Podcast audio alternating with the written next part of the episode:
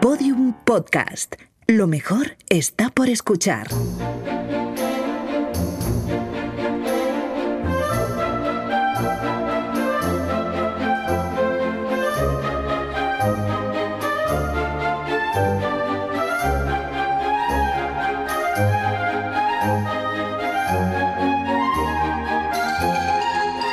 La redada. Hace un siglo que se aprobó la jornada laboral de 40 horas en España. Fue en abril de 1919 tras la huelga de la empresa eléctrica la canadiense que se alargó durante 44 días. La jornada laboral de 8 horas diarias se había ido extendiendo por todo el mundo desde la manifestación del 1 de mayo de 1886 convocada en varias ciudades de Estados Unidos con ese objetivo. Y un siglo después, la sociedad ha cambiado mucho. Bueno, no toda. En España hemos votado recientemente y hay gente que se ha notado que no ha cambiado tanto. Pero bueno, por ejemplo, contamos con herramientas que han hecho mucho más fácil y rápido nuestro trabajo, al menos sobre el papel, maquinaria, teléfonos, ordenadores. Sin embargo, la jornada laboral no se ha reducido ni un minuto. Ahí estamos estancados en las 40 horas. Vamos a hablar de jornadas laborales con el hombre que más trabaja de España, Jaime Rubio de Verne. Jaime, Hola. ¿qué tal? Bien, bien, es verdad. Soy el que más trabaja, pero solo de intensidad, no de... O sea, trabajo mm, muy fuerte los martes de 10 a 11 y el resto ya me lo tomo Te dejas llevar un poquito, ¿no? Efectivamente, sí, Pero sí. ese, ese- martes Ese martes es intensísimo. Me, bueno, me da tiempo a... Bueno, en, en esa hora de trabajo hasta me ducho. No vas al baño ni nada. ¿no? Solo para ducharme, Solo porque echarte sudo mucho. Por aseo. Vale. Entonces, Jaime, hace, hace tiempo se trabajaba los sábados. Sí, se trabajaba los sábados y ahora tenemos más festivos, pero no, no ha cambiado mucho más. Es más, la idea de trabajar seis o siete horas diarias por el mismo sueldo genera rechazo en muchos sectores y no solo empresariales. Marta Martínez, economista y profesora de la Universidad Autónoma de Madrid, opina que no es tan extraño que sigamos con esta misma jornada. Ella dice que podríamos caer en la falacia de la cantidad fija de trabajo. Es decir, la cantidad de trabajo que hay en una, una economía puede variar con el tiempo. Claro. Somos más productivos, pero a lo mejor es que necesitamos también producir más. Aún así, son muchos quienes han llamado la atención sobre el hecho de que no se haya seguido reduciendo la jornada laboral. En los años 30, el economista John Maynard Keynes y el filósofo Bertrand Russell confiaban en un futuro en el que trabajaríamos menos horas, lo que podría llevar a un mayor bienestar, cultura, curiosidad. Y no era una idea solo de académicos izquierdosos. En 1956, Richard Nixon, que entonces era vicepresidente de Estados Unidos, ya auguraba una semana de cuatro días laborables. Eso antes de escuchar lo que pensaban sus rivales, ¿no? Es claro, eh, sí, luego escucho las grabaciones y en su libro Utopía para realistas, el historiador Roger Bregman apunta que este objetivo de seguir reduciendo la jornada, como se había ido haciendo hasta llegar a las 40 horas, se vio truncado en los años 80. Durante esa década muchos trabajadores pasaron a hacer horas extra y a sumar más de 8 horas diarias de, de faena. Y eh, a pesar de lo que a veces se cree, eh, más horas de trabajo no significa más creatividad ni más productividad. A menudo es todo lo contrario por culpa del estrés y del cansancio. En, sí, en 2018 Elon Musk aseguró que trabaja 80 horas semanales, aunque yo creo que no hay 80 horas en toda la semana, pero es lo que tarda en cargar los coches. eh, pues sí, igual es lo que hace. 80 horas semanales, pero este hombre. Sí, y además dijo que nadie ha cambiado el mundo trabajando 40 horas a la semana.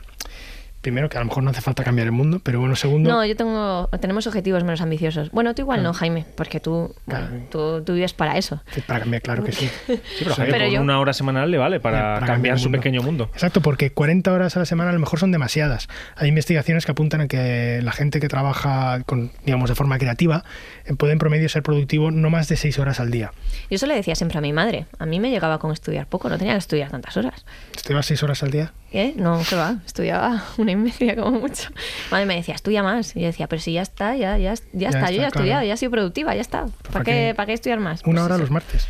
Bueno, y se han hecho pruebas recientes, ¿no? De, Sí. de trabajar menos. Efectivamente, esto no es solo una cuestión teórica. En Japón, en Reino Unido, en Estados Unidos hay compañías que mantienen las 40 horas semanales, pero las hacen en 4 días, otras las dejan en 32, en ocasiones manteniendo los salarios, como la neozelandesa Guardian Perpetual. Y, en, por ejemplo, en el caso de una residencia de ancianos pública de Gotemburgo, en Suecia, la iniciativa se probó, no, no, no se, después de la prueba, que duró unos dos años, no se alargó, debido a que evidentemente también era más caro, porque debían seguir atendiendo a las personas que estaban en la residencia, pero todos, pacientes y trabajadores, valoraron positivamente este experimento y otras ciudades del país han anunciado iniciativas similares para seguir probando esto. Además, los beneficios de la jornada más corta no solo se miden en términos de productividad, sino también a nivel personal. Trabajar menos reduce la contaminación, reduciría la contaminación, y la sobrecarga de trabajo está estadísticamente vinculado con enfermedades mentales y cáncer. Sin embargo, la economista Marta Martínez recuerda que los cambios introducidos a gran escala no siempre han salido bien.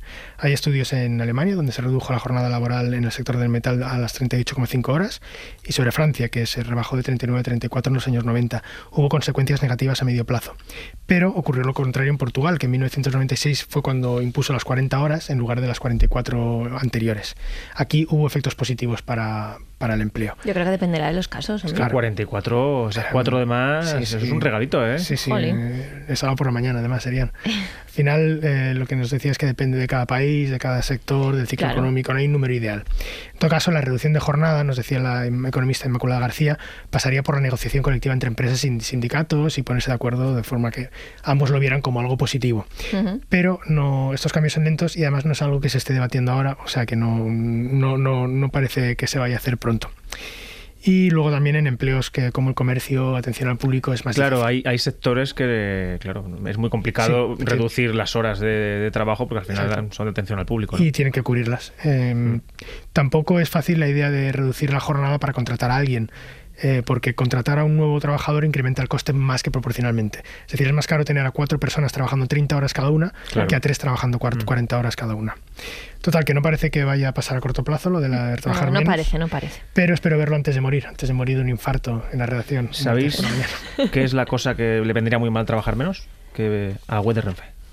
Si la web de Renfe trabajara menos, se, Pues- se apagaría directamente. Pues no funcionaría directamente. Igual trabaja mucho, pero mal. A lo mejor si trabajara menos, Igual sería más productiva. Y por más productiva me refiero a que funcionaría algo. claro. Bueno, aquí dejamos el cebo Renfe, nos podéis patrocinar si queréis. ¿eh? De cara a la próxima temporada estamos abiertos al diálogo. Bueno, Jaime Rubio de Verne, el hombre que más trabaja de España durante una hora a la semana. Muchas gracias. Gracias a vosotros. Un beso, chao. Adiós.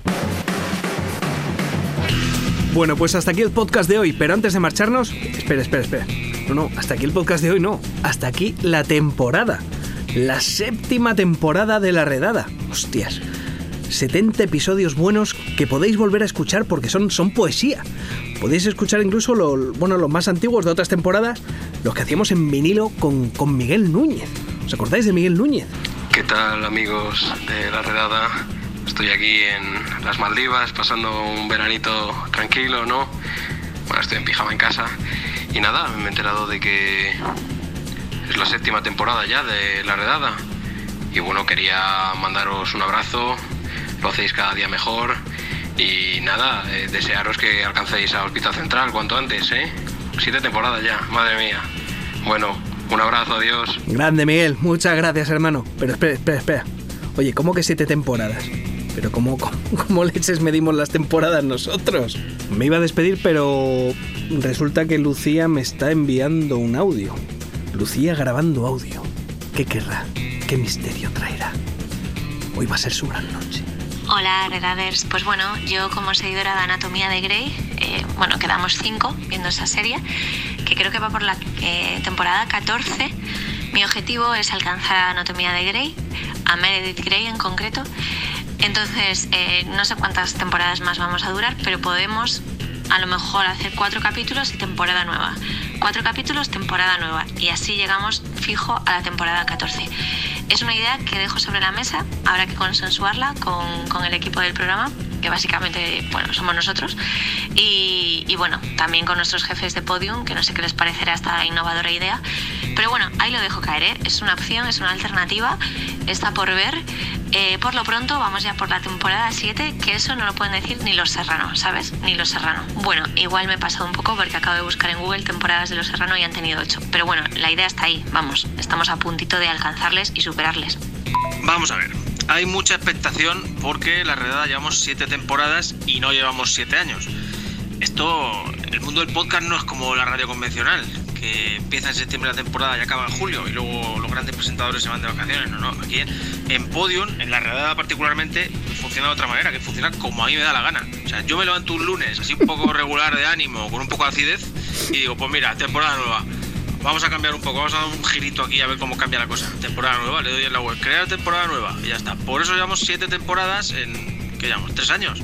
Pues las temporadas son según me da mí la gana. Bueno, pues ahí le tenéis, el Pirata Juan. En septiembre volveremos y dirá que celebramos nuestro 25 aniversario y que él trabajó con Iñaki Gabilondo, que, que es lo que dice aquí todo el mundo cuando quiere quedar así como importante. Veis, si es que no, no hay como aclarar las cosas. Así que nada, que tengáis buen verano. Un saludo de Lucía Taboada, Juan López y Juan Aranaz. Adiós. ¿Y por qué despedir la temporada con buen sabor de boca? Se pregunta Lucía. Dentro, Lucía. Y me acabo de acordar de, como dice la letra de Los Serrano, uno más uno son siete. Está todo hilado, todo hilado, es que no para de hilar fino. Todos los episodios y contenidos adicionales en laredada.com. Síguenos en Twitter arroba redada y facebook.com barra laredada podcast.